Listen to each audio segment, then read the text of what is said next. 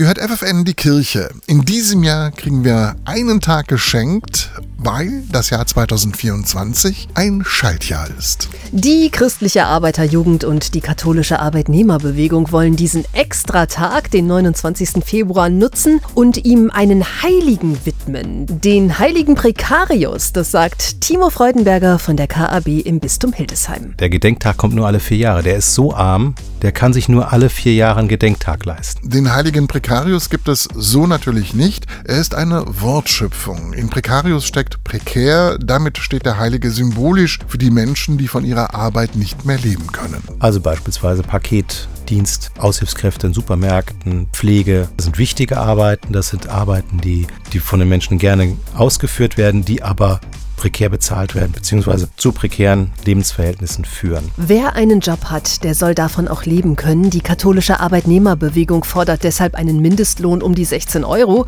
und dass Firmen nach Tarif bezahlen. Ihre Überzeugung, Menschen für ihre Arbeit gerecht zu bezahlen, nützt am Ende allen, denn je mehr Grundsicherung, je mehr Grundsicherung im Alter nötig ist, desto mehr müssen andere dafür aufkommen. Also ich könnte jetzt überhöht sagen, würden Löhne in der Art gezahlt werden, dass alle davon vernünftig leben könnten, bräuchte es auch keinen Mindestlohn und keine Tarifbindung. Je weniger Sozialleistungen ein Staat zahlen muss, desto besser ist es, sagt die KAB.